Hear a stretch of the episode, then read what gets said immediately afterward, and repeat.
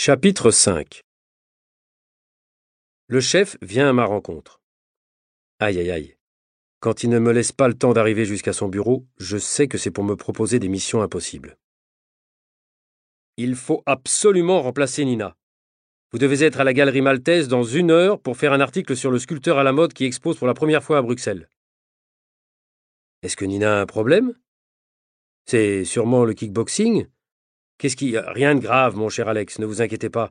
C'est seulement une grippe. Alors vous allez faire ce reportage. Voilà l'adresse. Mais vous savez que je ne m'occupe jamais des événements culturels. Je ne vais jamais aux expositions, ni aux concerts de musique classique. Je n'y connais rien. Pourquoi moi? Nina n'est pas disponible. Et puis, pour une fois que je vous demande d'interviewer un artiste, vous n'allez pas faire un scandale. Justement, moi, les scandales, je fais ça très bien. Mon travail, c'est de faire des scandales.